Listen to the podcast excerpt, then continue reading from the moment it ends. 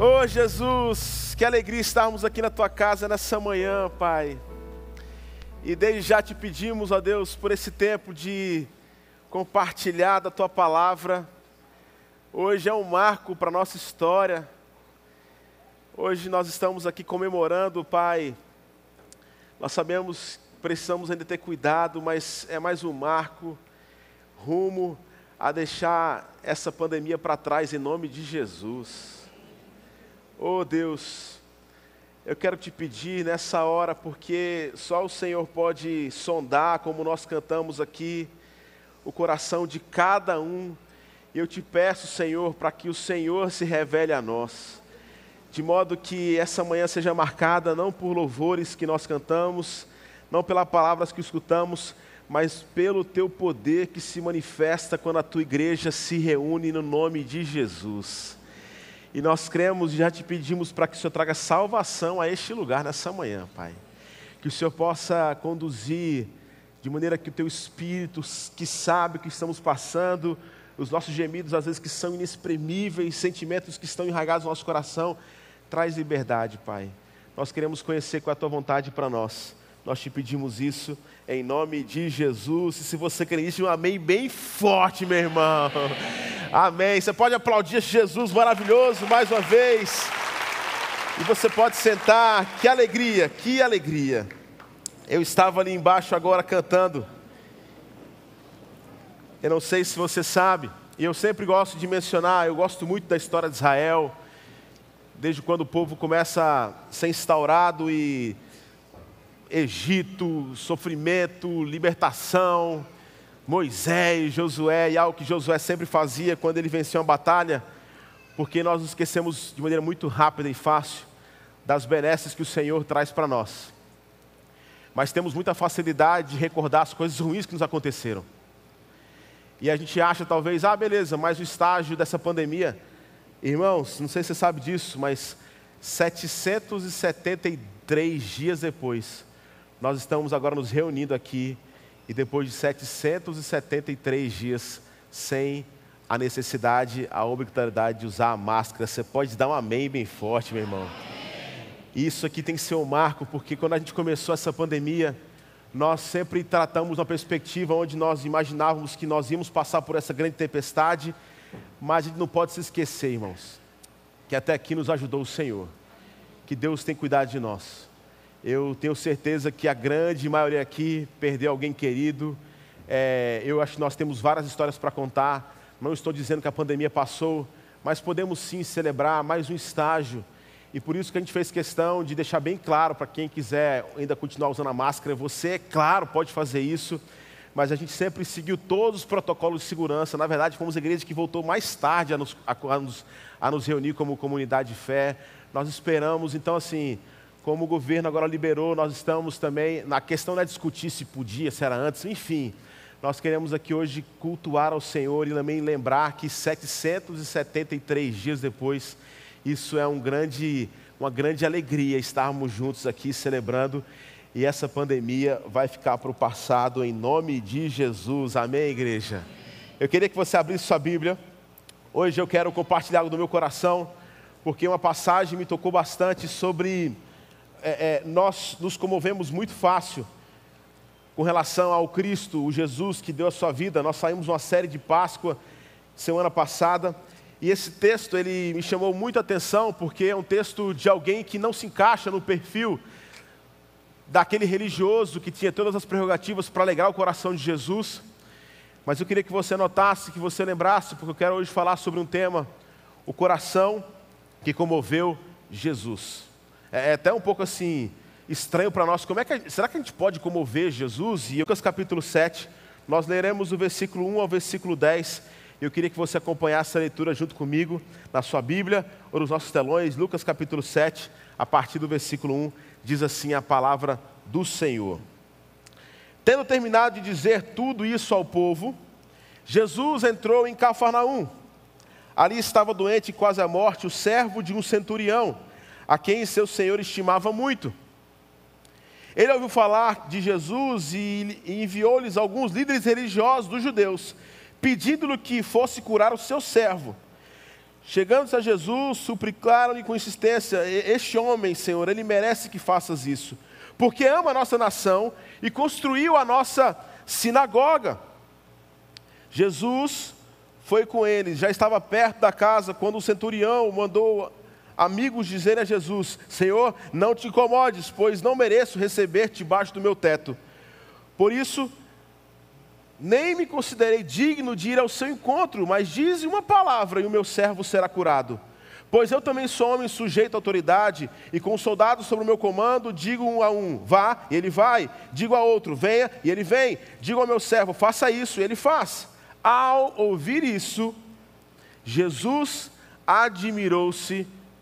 Jesus admirou-se dele, e voltando-se para a multidão que o seguia, disse: Eu lhes digo que nem Israel encontrei tamanha fé. Então os homens que haviam sido enviados voltaram para casa e encontraram o servo restabelecido. Que o Senhor possa nos abençoar através dessa, dessa leitura. Eu gosto muito de uma frase, que na verdade tem vários donos dessa frase, quando eu pesquisei, eu já ouvi dela há muito tempo, que diz que ninguém tem o bastante que não precise de mais nada, e ninguém tem tão pouco que não possa compartilhar algo. É interessante essa frase, porque até o mais rico do mundo, ele sempre busca algo, porque nós somos criados em mais semelhante de Deus, logo, nós somos imperfeitos, incompletos. Nada que o mundo possa nos oferecer, nós sempre precisamos de mais. Você já percebe, por exemplo, você fala assim: se Deus realizar esse meu sonho, eu não peço mais nada, mas a gente sempre precisa de algo. Mas também é interessante um contraponto quando diz que ninguém é tão pobre ou tem tão pouco que não possa compartilhar algo. E talvez aí você pode discordar, não, não, pastor, tem gente muito pobre. Mas principalmente o pobre nos ensina várias lições, irmão, sobre generosidade. Eu digo isso porque há uma semana atrás eu estava no Recife Antigo, nós temos uma parceria com a empresa que é a M. Dias Branco, que é a antiga Vitarella, né? E eles doam vários biscoitos, lanches para nossos projetos sociais. E não só para os nossos projetos, mas para mais de 60 projetos.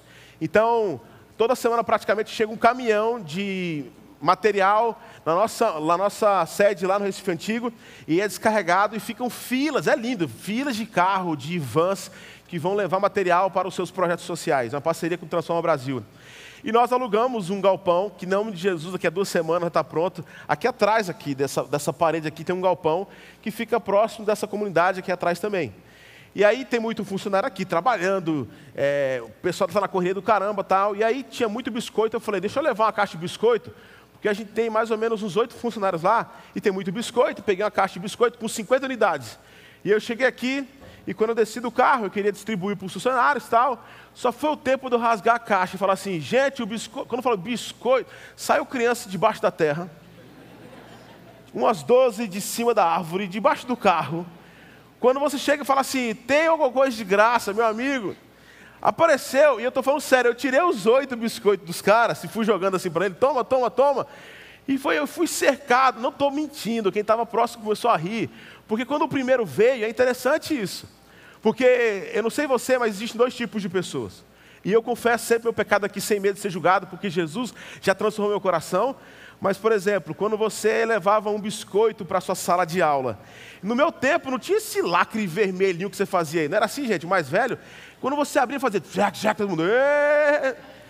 E tem dois tipos de pessoa: um que abre bem devagar para não compartilhar, e o outro que fala, alguém aceita. Isso não é legal quando você traz a perspectiva de matar sua fome, porque se alguém aceita na sala de aula, todo mundo, eu quero, eu quero, eu quero.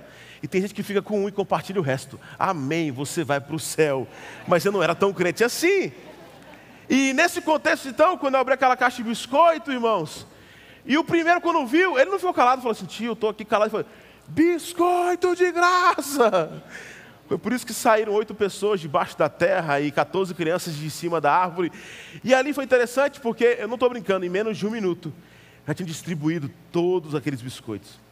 E eu vi uma coisa muito interessante porque eu fiquei comovido, porque eu lembrei do quanto eu sou pecador e quando eu recebo o meu biscoito, quando a gente recebe a nossa bênção, seja, seja bem sincero, irmãos, a gente às vezes tem dificuldade de, de compartilhar mas esse povo nos ensina muito sobre os princípios da fé cristã, e eu vi vários deles abrindo ali para compartilhar com os que chegaram atrasados. Eu vi aquela cena e falei assim: talvez nós não faríamos isso, porque aquilo que a gente recebe é nosso, a minha bênção chegou.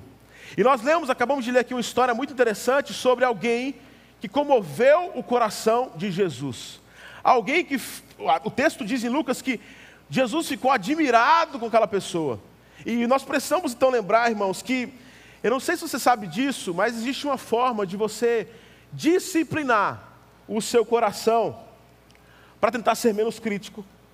Disciplinar o seu coração para que você aprenda a reclamar menos. Disciplinar o seu coração para aprender a perdoar com mais facilidade.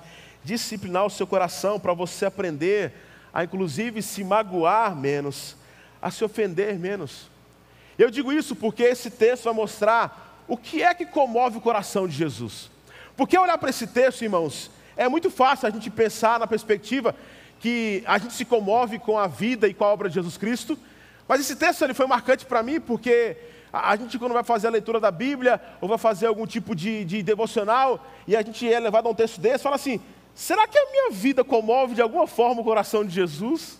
Será que de alguma forma Jesus fala para falar assim: olha, eu estou muito feliz com o que você tem feito, e eu confesso que essa pregação, então, antes de parecer uma indireta, na verdade é uma direta para o meu coração e para o seu coração.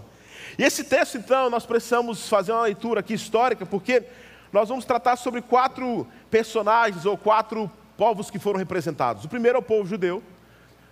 Nós também vamos falar aqui sobre o tal de Jesus, Jesus de Nazaré, que nós conhecemos, ou falamos que conhecemos ele bastante. Nós vamos falar sobre o centurião e sobre um servo. Para que você entenda um pouco melhor dessa história, aqui conta o grande médico Lucas que Jesus estava entrando em Cafarnaum que era a cidade onde Jesus passou a maior parte do seu ministério, do seu tempo, e todos sabiam o que Jesus fizera. E Jesus então foi agora que chamou a sua atenção alguns líderes judeus que foram enviados por um centurião. E essa história, irmão, se você ler rápido, sem entender o contexto histórico, ela fica uma história simples, mas tem muita profundidade dessa história que se parece simples. Vai lembrar aqui, por exemplo, que nesse tempo Roma e César comandava todo o mundo. A força de Roma era absurda. Não só isso, assim como Roma cedia a alguns tipos de poderes, como para Pilatos, como para Herodes, Roma também tinha vários tipos de departamentos, e um deles era os centuriões. Centurião vem de centúria, centúria, centúria, que era uma legião de 100 soldados. Você imagina então, esse centurião era alguém que cuidava de 100 soldados romanos na tentativa da expansão do poder romano e também na perspectiva da ordem, da continuação de César sendo o grande imperador ou Deus daquele povo. Nesse contexto, então, você precisa também entender que eu acho que ninguém aqui tem alegria de falar assim, pastor, graças a Deus, olha, eu estou feliz porque eu pago o meu IPTU em dia e nós temos uma cidade limpa, sem buraco, extraordinária. O IPVA eu pago com alegria, porque olha, vale a pena pagar. Daqui a pouco chega taxa de bombeiro, daqui a pouco chega isso, isso, isso. E nós nos sentimos o quê? Às vezes assim, é, violentados, não é não? Meu irmão, é tanto imposto e a gente não consegue ver as diferenças. Mas se você acha que tem prerrogativa para reclamar do seu imposto, vale lembrar que naquele tempo, teólogos estudiosos dizem que às vezes era cobrado 70% daquilo que você produzia ia para o Império Romano. Então você imagina, quando você como judeu, você enxergava um romano, você queria matar, irmãos. É por isso que, por exemplo, lembra quando Zaqueu, Jesus falou assim: Hoje eu vou entrar na sua casa? É muito normal você até entender um pouco do coração do povo, porque assim, ô oh, Jesus, esse cara leva 70% do que a gente produz. Isso não existe. Então, você imagina que se era difícil chamar um, alguém, um romano, ainda mais difícil era alguém que representava e estava tão ligado a César como um centurião, o que cuidava de 100 soldados romanos. Por isso que essa história é estranha, porque diz que esse centurião estava sofrendo porque o seu servo estava doente. E ele sabe que não pode mais cuidar daquele homem, o que, que ele faz? Ei, vai lá e avisa Jesus. Peraí, peraí. Um centurião romano sofrendo porque um servo está doente e pede ajuda para Jesus e a comunidade se envolve nisso? Peraí, que negócio é esse? Quem era esse centurião? Quem era esse homem? E o que ele nos ensina com esse texto tão maravilhoso? E, em primeiro lugar, irmãos, nós precisamos aprender que o que comove o coração de Jesus, sabe o que é?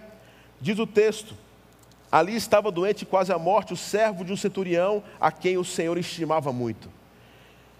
O que comove o coração de Jesus é quando ele percebe que o nosso coração está aberto para sentir a dor do próximo. Deixa eu falar para você um pouco mais especificamente sobre o que significava esse contexto centurião. Você se lembra, por exemplo, quando Jesus está sendo levado para a cruz, e essa história é relatada em Marcos, no capítulo 15, versículo 21. Existia ali em Israel um visitante chamado Simão Sirimeu. Este homem foi aquele homem que um soldado, não estou falando de centurião, um soldado romano, quando estava vendo que Jesus estava sofrendo muito, estava sem força, o que ele faz? Ei, você, pegue a cruz agora de Cristo e leve. Ou seja, um soldado romano tinha capacidade, e ele tinha, na verdade, a autoridade chancelada por César. Eu não estou nem falando de centurião, um soldado.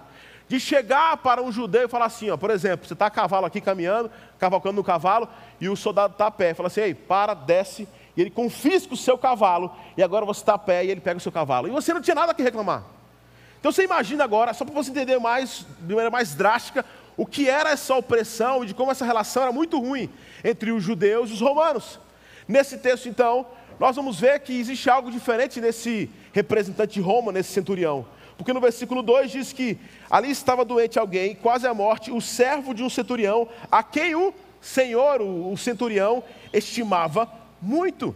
Irmãos, uma informação aqui muito importante sobre essa cultura romana é que um servo e um escravo era a mesma coisa. E o servo, então, quando ele ficava doente, uma dessas duas coisas acontecia: ou ele era abandonado ao léu, o seu senhor procurava outro, ou ele mandava matar para que esse custo não fosse elevado. Essas eram as duas coisas que aconteciam. Mas esse centurião faz algo completamente impensável. Ele agora está com o coração quebrantado e diz o texto: o seu senhor estimava muito aquele homem.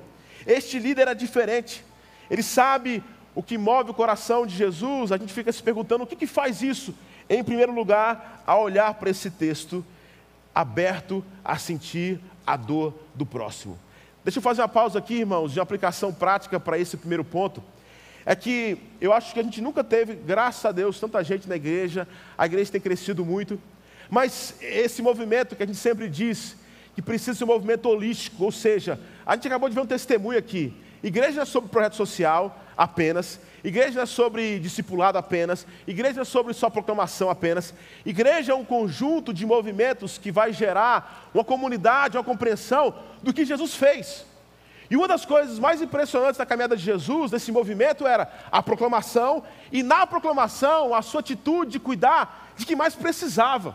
E quando eu falo de mais precisava, eu não estou falando de um contexto simplesmente de pobreza monetária, porque se nós precisamos quebrar alguma coisa aqui, é que tem muita gente rica aqui que é mais pobre do que o pobre financeiramente falando. E o que nós precisamos entender como igreja é que a sua riqueza, e você é rico em alguma coisa, que não necessariamente estou falando sobre dinheiro, é que a sua riqueza pode suprir aquilo que eu sou pobre. Igreja então se torna esse movimento onde todos nós somos ricos em algo e somos pobres em outro. E esse movimento aqui de pessoas que são imperfeitas, e é por isso que essa igreja quanto maior ela ficar, ela vai ser mais mal falada, porque, irmãos, se tem um povo complicado, é o povo crente, como eu e você. Porque nós temos várias questões no nosso coração. O problema é que muitas vezes, essa visão do reino, de cabeça e não cauda, nós fazemos questão de celebrar tudo aquilo que é muito bem resolvido, ou seja, nós temos que fazer o templo de Salomão para falar que a gente é próspero, nós temos que vestir a roupa X para falar que nós temos que ver a imagem, nós temos o linguajar para usar, porque senão nós podemos deixar alguém meio que boca aberta. Como o evangelho é completamente ao contrário. O que esse homem está dizendo aqui, um centurião que cuidava de 100 soldados, ele começa a se quebrantar para dizer assim: eu não sei como resolver isso. Quando a gente está muito cheio de si, irmãos, quando a gente tem muita autoridade, quando a gente tem muito poder, a coisa mais difícil que tem é reconhecer o nosso erro. E eu não vou longe, não. Você sabe por que a briga na sua casa não para de ter entre você e sua esposa? Porque é difícil alguém falar assim, estou errado. Porque nós somos cheios de si. As nossas experiências, elas vão enchendo, inflando o nosso ego, e a ruptura acontece quando as duas partes não conseguem caminhar juntas. Porque cada um criou sobre si uma tentativa de idealização de alguém que é perfeito. Quando o Evangelho vai mostrar que, olha, o que chama o coração de Jesus, irmãos, é aquele que aprende a sentir a dor do próximo. E quando eu digo isso, mais uma vez, não falando sobre a questão só social, mas irmãos, eu tenho dito cada vez mais, para mim não faz sentido essa igreja estar cada vez maior e tão cheia, se isso não criar um movimento. Nesse mesmo dia que eu fui buscar, estava no Recife Antigo e os biscoitos chegaram, eu dei um abraço na pessoa muito querida, a Jaqueline. Deixa eu falar para você, eu não conhecia a Jaqueline. Sabe como eu conheci a Jaqueline? Através de um vídeo que passou aqui na, na, no nosso telão aqui. A Jaqueline, presta atenção que eu vou falar, presta atenção. A Jaqueline era moradora de rua quando a ponte começou, moradora de rua. E ela conta a sua experiência dizendo que ela morava debaixo de, um, de uma banca de, de frutas e verduras lá no mercado. E ela ficava lá embaixo, criando seus dois filhos. Imagina isso aqui, irmãos. Dois, a gente vê isso muito, mas quando a história se aproxima, isso mexe mais conosco. A gente vê tanta gente na rua que a gente está insensível. E essa mulher então ouviu falar da ponte e ela se aproximou e falou: Olha, por favor, não quero nada para mim. Eu queria que vocês cuidassem, por favor, dos meus filhos. E o seu filho começou a fazer jiu-jitsu lá na ponte de Antigo e a sua filha balé. E ela saía da rua, a gente deu kimono, deu a roupinha de balé, ela tinha uns lugares que ela ficava lá com seu marido, não sei o quê, e começou, e morando na rua. Depois de um tempo, irmão, sabe o que aconteceu? Ela começou a ir tanto lá que a nossa, a nossa mulher de Deus, a Izinha, que é uma mulher assim, vai ter um galardão extraordinário, que cuida das projetos sociais, ela falou assim: olha, nós precisamos ajudar uma pessoa. Ela me falou, só que eu nem sabia quem era essa pessoa. E essa pessoa, a Jaqueline, moradora de rua, começou então a fazer os nossos cursos de picolé gourmet, Dudu Gourmet. Ela fez curso de depilação, de unha de gel. Ela começou a fazer o curso de, é, de manicure e pedicure, de, escova, de escovista. Ela fez todos os cursos, mas fazia o curso e voltava para a rua. Você acredita, irmãos, que no vídeo que ela mostrou, e eu encontrei ela semana passada, eu abracei ela, ela chorando, ela disse assim, pastor, quando eu disse no vídeo que eu sou rica, porque eu sou rica, e eu queria agradecer tanto, eu nem sabia dessa história, irmãos, mas esse movimento tão bonito que a igreja, ela falou naquele vídeo, ela conseguiu a primeira carteira assinada da vida dela, irmãos. Não só isso, ela agora alugou um apartamento atrás da ponte do Recife Antigo, está morando com seu marido, agora com carteira assinada ela, o marido também vai ser empregado e os dois filhos, os projetos sociais. Tem coisa mais extraordinária do que isso, irmãos. Aberto a sentir a dor do outro. E quando eu digo isso, eu não falo na perspectiva só social, irmãos. Tem mulheres, eu vou falar para as mulheres, mulheres, olhem para mim agora. Tem amigas de vocês, do lado de vocês, que estão com o coração sangrando. Mas às vezes vocês estão com tempo, tem tanta coisa para resolver em casa, é o lanche da criança, é a faculdade, é não sei o quê. Homens, tem muitos amigos no trabalho de vocês que estão em depressão, mas como homem tem essa visão que tem que ser carrancudo, forte, que homem não chora. Meu irmão, o que chama e comove o coração de Jesus é quando a gente está aberto a sentir a dor do outro. O único motivo pelo qual eu sempre digo isso que você não se tornou santo e nem se, foi arrebatado na hora que você se converteu, sabe por que foi? Porque você se transforma nos pés e nas mãos de Jesus, para agora começar a olhar para o lado e perceber a dor de quem está próximo de você. Amém, igreja? Segundo lugar, olha o que diz aqui o texto, versículo 5. Os religiosos que foram enviados pelo centurião, diz: porque Ele ama a nossa nação e construiu a nossa sinagoga. Segundo lugar, irmãos, o que esse coração tem? A disposição em criar canais de comunicação. A disposição de criar um canal de abertura para conversas que possam surgir a partir de um encontro. E explico. O centurião, irmão, está constrangido em falar com o maior representante dos judeus, porque ele sabe que Roma está perseguindo o cristianismo e pede para que os seus amigos, para que eles pudessem intervir aí nessa história e pedisse para que Jesus, ele estava com medo, porque imagina, você é representante de César, o seu amigo servo está doente, por mais que seja uma coisa altruísta, bondosa, e falar com o representante dos judeus é uma coisa meio paradoxal, porque se eu fosse Jesus nessa hora, ah, centuriãozinho, está querendo me ajuda, é? É isso mesmo que você quer? Meu amigo, tu está lascado. Porque tu e teu servo vão morrer. Agora você quer pedir minha ajuda? E César? E você com a sua centúria? Mas não. Ele sabia, estava constrangido, então ele pede para que os seus amigos, que eram judeus, que conviviam com ele, sabiam que era diferente, fala assim: por favor, vamos lá intervir nessa conversa aqui. E quando ele chega, ele chega assim: Jesus, esse cara é diferente, porque ele construiu a nossa sinagoga. Pause, irmãos. A sinagoga era uma extensão do templo. E só existia um templo, que era o templo de Jerusalém. A sinagoga então fora formada e ela foi destruída, ela foi criada em vários contextos é, é, políticos, digamos assim. Esse homem então vai lá e constrói uma sinagoga para o povo. O que, que esse homem estava dizendo? Ele estava assinando a sua própria morte. Ele estava indo contra César e ele construiu, porque talvez era homem de muitos bens, ele reconstruiu uma sinagoga que fora destruída para o povo de Jerusalém. Porque eles tinham que ir até Jerusalém, mas eles estavam em Cafarnaum. O que, que o cara faz então? Ele era tão bondoso, não só de se preocupar com aquele povo, com aquele seu servo, mas ele sabia que no contexto que ele vivia, ele precisava criar um canal de comunicação. O que, que ele faz? Ele constrói uma sinagoga para ser usada pelos judeus. Isso é uma loucura. Um centurião romano construiu uma sinagoga. O Deus de Roma era César. O que esse versículo então nos ensina? Presta atenção aqui, irmãos. É que nós precisamos criar um movimento que é muito contrário a muitas coisas que têm acontecido por aí. E explico melhor, irmãos.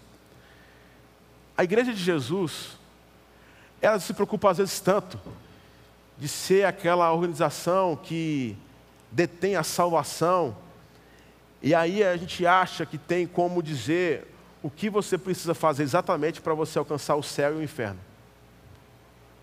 Eu sempre digo isso porque eu acho que a maior frustração do meu coração e que me fez ir para o ministério é porque eu via muitos amigos meus assim, não querendo saber de igreja, eu também não sabia falar de Jesus, eu ficava constrangido, achando que eu tinha, eu tinha que ter capacidade de persuadir alguém. Eu, eu não tenho capacidade de transformar a vida de ninguém.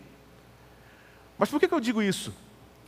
Porque mais do que nunca parece que nós estamos interrompendo a comunicação com quem não faz parte dessa comunidade.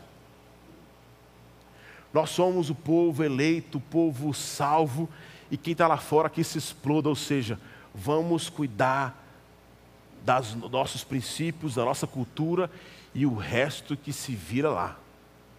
E você percebe, eu sempre digo isso, que o povo não tem raiva de Jesus de, Nazaré. O povo que não é cristão não tem raiva. O povo tem dificuldade de se alinhar com a igreja de Jesus por causa dos seus representantes. E que representantes são esses? Eu e você. Veja bem, irmãos, eu não estou falando para a gente negociar princípio que está na Sagrada Escritura.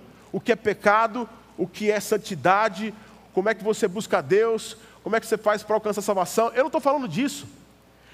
Mas a nossa tentativa, às vezes, no ímpeto de querer transformar a vida de alguém, nós somos aqueles que achamos que podemos apontar o dedo para dizer o que é certo e errado, e quem vai para o céu vai para o inferno. E eu pergunto: você tem criado canais de comunicação não só para cuidar da vida de quem está próximo de você, mas para poder pelo menos se comunicar. Meus irmãos, Deus nos dá um privilégio gigantesco de sermos esse movimento, de poder compartilhar, de poder inclusive de conviver com pessoas que são diferentes, mas parece cada vez mais nós não conseguimos mais conceber a possibilidade de estar na mesa de quem pensa diferente de nós. E quando eu digo isso, é porque a igreja de Jesus, ela foi plantada e quando a prerrogativa foi ali onde Jesus chega e fala sobre essa rocha, eu edificarei a minha igreja. A palavra que ele usa ali não é um conjunto de crentes que vão fazer o Senhor se animar no céu, porque a gente canta muito bem bate palma. Mas a comunidade que se preocupa não só com esse movimento, mas a partir desse movimento ele gera outro, que é o quê? A preocupação com o que acontece a partir desse encontro. E quando eu digo isso, irmãos, é porque eu acho que nós não temos até nem coragem de conversar com outras pessoas que pensam diferente de nós, porque a gente já rompeu o canal de comunicação. Quantos de vocês sabem, que moram em prédio principalmente, ou talvez casa, o nome do seu vizinho? Antigamente, irmãos, eu acho que quase ninguém faz isso hoje. Quando faltava sal ou um ovo, o que, que você fazia?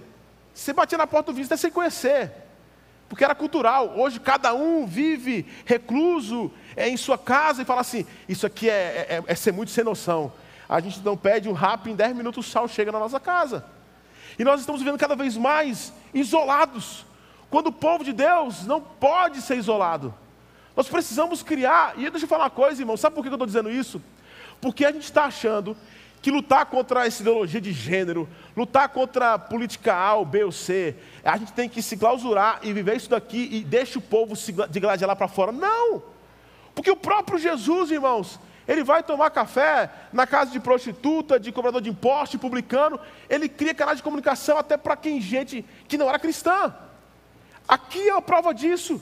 E esse centurião, então, o que, que ele faz? Rapaz, deixa eu respeitar o povo aqui. Por exemplo, irmãos, eu fico chocado, por exemplo, isso aconteceu há um tempo atrás. Quando vê, vê, vê, vê o país que a gente vive, os traficantes do Rio de Janeiro, que são cristãos, decidiram derrubar o centro de Macumba que estava no mesmo morro. Em nome de quê? Rapaz, nós somos aqui cristãos, nós somos de Jesus, está ligado? E os crentes, glória a Deus por isso. Eu não estou brincando, não, irmãos. Alguém que comemora, irmãos, uma tragédia. Eu lembro quando aconteceu o tsunami aí, e aí as prerrogativas que usavam também adoram o diabo, eles são budistas, eles são islâmicos. Meu irmão, se Deus fosse tratar com justiça, sabe quantos so, quanto sobrariam aqui nessa igreja? Nenhum! Então cuidado, porque você tem fechado o canal de comunicação, sabe por quê? Você é o cara. E você fala, Deus cuida de mim, mas olha, vocês estão perdidos. Ninguém gosta de se relacionar com você porque você é antipático. Você é o típico crente chato, insuportável na sua empresa. Eu não estou dizendo para você abrir, irmãos, abrir mão daquilo que você é, mas não tem, você que é um crente consciente, você é respeitado no seu trabalho. Você não precisa falar assim, oh, o pastor está dizendo então que o próximo show da calcinha preta junto com essa safadão eu vou evangelizar. Não é isso. Tenha bom senso. O que eu estou dizendo é que você precisa aprender a criar canal de comunicação. Essa semana agora entrei no portal, meu irmão, que um, um pessoal de São Paulo aqui, uns pastores, queria conhecer os projetos. Quando eu entrei, rapaz, estava uma bagunça, bagunça boa. Estava tendo em uma das salas lá um curso de um tatuador do Rodrigo Simeão que passou aqui. Ele é tatuado, mas ele é crente, irmãos. E ele estava tatuando, tinha mais de 20 tatuadores lá. Aí outra sala estava o GGE dando aula. Na outra sala tinha escola de música. Aí lá de cá tinha uma empresa contratada lá para fazer um, um projeto lá alugando a sala. E quando eu vi aquilo, eu falei assim: é isso. A igreja de Jesus ocupando os espaços. A igreja de Jesus. E é engraçado porque o povo chega e fala, até um palavrão, pô, isso aqui é uma igreja. Eu falo assim: é, que bom ter você aqui. E pessoas que começaram a se relacionar com a igreja por causa do portal. Tem gente que se batizou no último batismo aqui, irmãos, glória a Deus por isso. Porque a igreja precisa criar em você canais de comunicação. Amém, igreja? Terceiro lugar. Olha o que diz o texto. Jesus foi com eles, já estava perto da casa quando o centurião mandou amigos dizerem: Jesus, Senhor, não te incomodes, pois não mereço receber-te debaixo do meu teto. Então, vamos aqui relembrar a história. Os amigos religiosos, judeus, foram até Jesus, porque o centurião estava com medo. O servo doente, eles vão lá e dizem: Jesus, olha, aquele homem, ele se preocupa com quem está perto dele. Aquele homem, ele sabe que ele é canal de comunicação. Ele foi construir a sinagoga. É, é, Jesus, por favor, vamos até lá. E ele, Jesus então fala assim: Márcia, estou indo.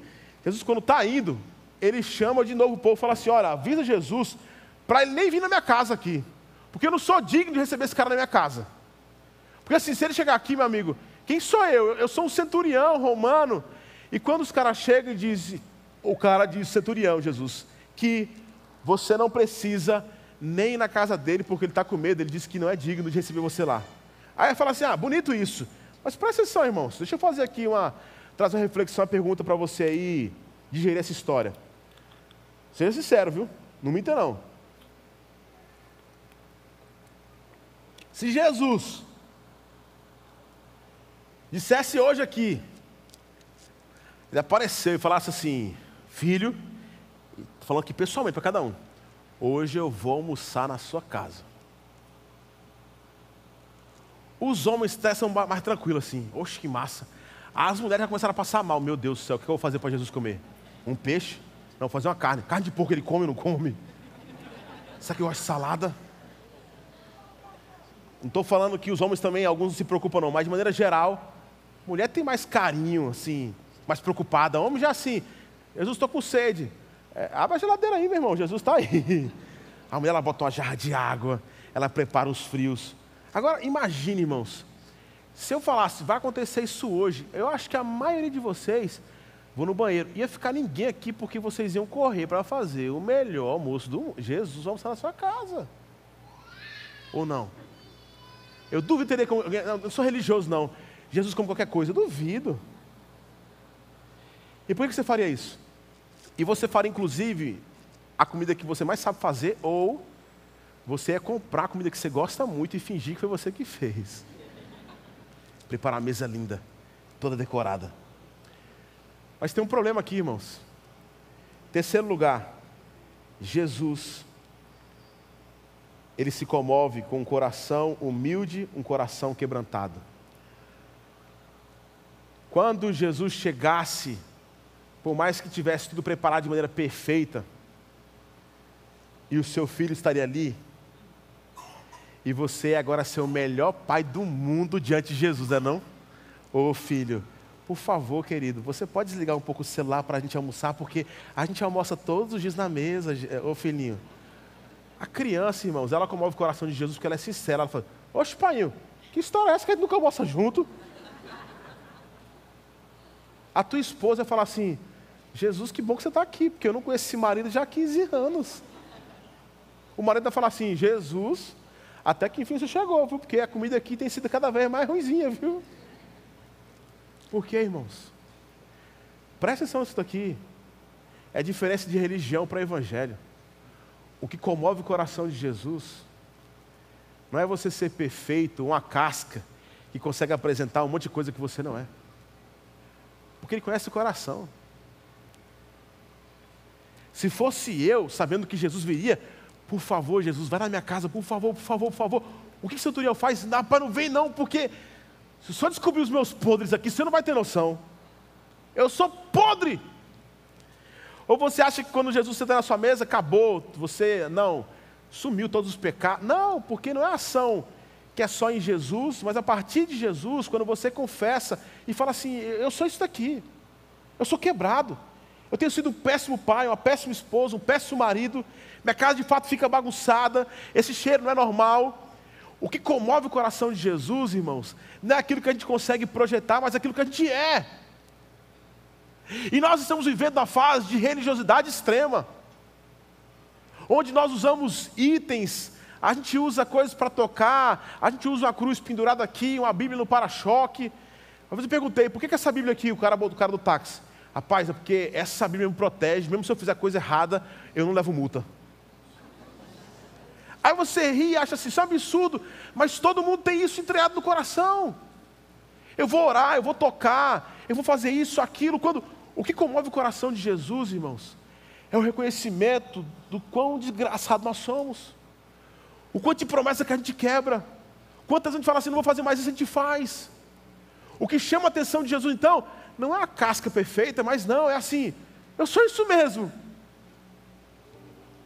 É interessante, irmãos, que a gente está vivendo uma fase hoje tão difícil, onde nós queremos para a batalha, a gente quer, a gente quer resolver o problema na, na força.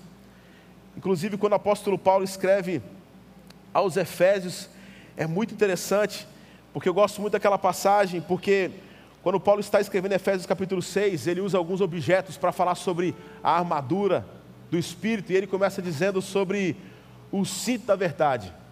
Eu pergunto, o cinto da verdade é um objeto mais de defesa ou de ataque? A não ser que você pense em cinto que a sua mãe e o seu pai usavam. Mas cinto é defesa. Quando Paulo fala, por exemplo, sobre a couraça justiça, defesa. Quando Paulo fala sobre os pés calçados do evangelho, defesa. Quando Paulo fala sobre o escudo da fé, defesa. Quando Paulo fala sobre o capacete da salvação, defesa. Alguns aqui estão pensando, pastor, esqueceu o último. A espada. Mas sabe o que Paulo fala sobre a espada? Quem é a espada? O Espírito. Nós estamos tão preocupados, irmãos, em atacar, em atacar. Eu não estou dizendo que nós não podemos nos defender, ou que nós não precisamos, algumas vezes, ser duros para deixar bem claro aquilo que a gente pensa que eu estou querendo dizer para você e para mim sobre a perspectiva de cuidar do próximo, a perspectiva da gente criar canais de comunicação, a perspectiva da gente se quebrantar, é que O papel de Jesus sempre foi um papel de amor. Isso não fez com que ele não tratasse com justiça, com graça, com verdade. O que comove o coração de Jesus, então, não era aquele centurião, porque se fosse o centurião romano na perspectiva, como de fato aconteceu naquele tempo, chama Jesus, porque ele é um grande curandeiro. Se ele não quiser vir, ele vai vir amarrado para curar o meu servo. Mas não. O que ele diz? Eu não sou nada. Ele simplesmente rasga o coração para dizer. Então por que eu estou falando isso aqui, irmãos? Demorei um pouquinho mais nesse ponto. Porque, presta atenção aqui. Todos nós aqui, irmãos, estamos passando por alguma situação. Todos nós temos alguma angústia no coração. E que talvez seja coisa que ninguém saiba. Talvez tem gente que olha para você e fala assim: meu casamento é perfeito, porque você sempre teve muito cuidado em preservar o seu marido, e isso é legal. Ou a sua esposa. Tem gente aqui hoje, por exemplo, está com depressão e fala assim, cara, eu não posso nem falar que estou com depressão porque está tudo tão bem na minha vida, é, é até meio contraditório. Tem gente aqui que não gosta de fazer isso, mas presta atenção, irmãos. Não faz sentido você fazer parte dessa comunidade de fé se você não pode ter abertura, por mais que pareça talvez insignificante o seu sentimento, deixa eu falar uma coisa em nome de Jesus. Deus nunca desprezou o sentimento de ninguém, por mais pequeno que ele seja. Para alguns é assim, o cara está quase morrendo porque perdeu o seu pet, o seu papagaio. Deus não menospreza a dor de ninguém. E o que você precisa fazer então? Entender que esse Jesus ele se comove quando o quê? Não é quando você mostra que você é forte, mas pelo contrário, quando você fala assim, Jesus, eu estou quebrado. Eu tenho um pavor, irmão. Tem gente que é tão crente, tão crente, que eu falo assim, rapaz, eu tenho um pouco de dificuldade de achar que esse cara é tão crente. Que a oração dele é até fake, já é tão montada. A gente tem que aprender a fazer oração mais sincera. Nossa oração é, Senhor, obrigado por esse dia. Não estou dizendo que gente não pode ser grato. Mas a nossa oração deveria ser um atestado de vergonha, de luto, de reconhecer o quanto nós somos falhos. Senhor, meu casamento parece estar maravilhoso, mas eu estou tendo as coisas no meu coração que eu não consigo nem expor isso para ninguém. Jesus, eu não aguento mais essa minha empresa. Senhor, dá-me paciência com a minha sogra. Rasgar o coração. É isso que comove o coração de Jesus. E ali, quando Jesus começa a se aproximar, olha o que diz, irmãos. O versículo 6, por último. Jesus foi com eles. Desculpa, o versículo 7. Por isso, nem me considerei digno de seu encontro, mas diz a palavra que o meu servo será curado. Olha a fé desse cara, olha a fé. Ao ouvir isso, Jesus admirou-se dele e, voltando para a multidão que o seguia, disse: Eu lhes digo que nem Israel encontrei tamanha fé. Meu amigo, você tem noção do que é essa declaração de Jesus? Nem no meio da igreja eu vi tamanha fé, mas de um cara lá de fora, que confia mais em mim do que o povo que se reúne na ponte todo domingo de manhã e chora: Senhor, nós confiamos em Ti. Essa declaração é muito forte, irmãos. Mas por quê? Esse homem estava com o coração no lugar certo. E aqui, irmãos, ele entendeu que para chamar a atenção de Jesus e para que ele comovesse o coração de Jesus, ele precisava ter um coração com reconhecimento de soberania. Jesus não se empolga com a sua linguajar evangelística, evangelístico. Jesus não se empolga pelo louvor que ele canta, a forma que ele faz o culto. Não. Jesus, ele se impressiona com o coração daquele homem. E diz que olha para ele e fala assim: nem Israel eu vi alguém com coração tão extraordinário. Eu fiz questão, irmãos, de parar nesse domingo para trazer essa mensagem para vocês, porque eu acho que nós estamos entrando numa fase, hoje, como eu falei, nós, nós estamos aqui vivendo um marco na história dessa pandemia, de poder celebrar o novo. Mas de vez em quando a gente precisa ser revisitado para entender um pouco mais sobre o que, o que é essa reunião aqui. E não é que eu fico triste de ver a igreja cheia, lógico que eu fico feliz como pastor dessa comunidade. Mas irmãos, isso daqui pode ser a loucura que eu falo para vocês não significa muita coisa. Ah, significa talvez que um louvor legal, que o pessoal gosta, que gosta da pontezinha. Mas isso daqui não pode ser o termômetro da sua relação com Deus. E eu termino fazendo uma pergunta para você, que eu fiz para mim ao criar essa, essa, essa mensagem. Será que Deus, ao olhar para a sua vida, Ele iria se comover e dizer assim: Que bom, meu filho. Porque se você achar que tem comovido o coração de Jesus por não faltar um culto no domingo de manhã, você está muito enganado. Isso você não consegue fazer. Porque Jesus disse: Nem em Israel eu vi uma fé tamanha a desse homem. Então, meus irmãos, essa pergunta ela ecoou para o meu coração. E eu confesso para você, como pastor dessa comunidade, ao olhar para esse texto, eu imediatamente falei assim: Senhor, que tristeza, porque eu tenho certeza que minha vida não tem comovido o seu coração. Por outro lado, o Evangelho, ele nunca é um lugar para simplesmente mostrar um problema e não restaurar. É um canal de comunicação. E aí, ao sentar na mesa, o que me possibilita quebrantar ou comover o coração de Jesus, sabe o que é? Eu reconhecer o meu pecado. É eu entender assim, Senhor, eu sou isso aqui mesmo. Eu preciso da tua graça e misericórdia todos os dias, para ser o melhor pai, para ser o melhor servo, para ser o melhor marido, para ser o melhor pastor, porque eu estou distante. E sabe quando é que isso pode parar, irmãos? Nunca. Porque nosso coração vai ser cheio de alegria com algumas coisas que a gente recebe, daqui a pouco a gente está com sede de outra coisa, com outra coisa, outra coisa. Nós somos insaciáveis e só Jesus pode saciar a nossa angústia, os nossos desejos, só Jesus ele pode completar a boa obra que ele começou através do seu sangue. Eu queria então que você ficasse de pé, porque nós vamos orar aqui agora. Mas eu não queria que fosse um ato religioso, meu irmão, minha irmã. Eu queria de verdade que você fizesse essa pergunta para você: Rapaz, será que a, a minha vida tem comovido o coração de Jesus? Será que você pode dizer assim: Não, não, não, não. É, o que eu tenho vivido é. Eu tenho certeza que o Senhor está feliz com o que eu vivo. Aquilo que eu tenho experimentado, o Senhor está feliz com os meus projetos, aquilo que eu tenho conquistado. E eu queria que a gente terminasse orando aqui esse momento. Porque eu acho que hoje é um dia da gente poder assim, realinhar algumas coisas na nossa história. E aprender com esse centurião que teve o seu servo curado porque ele foi aberto a sentir a dor do outro. Ele teve a disposição em criar canais de comunicação.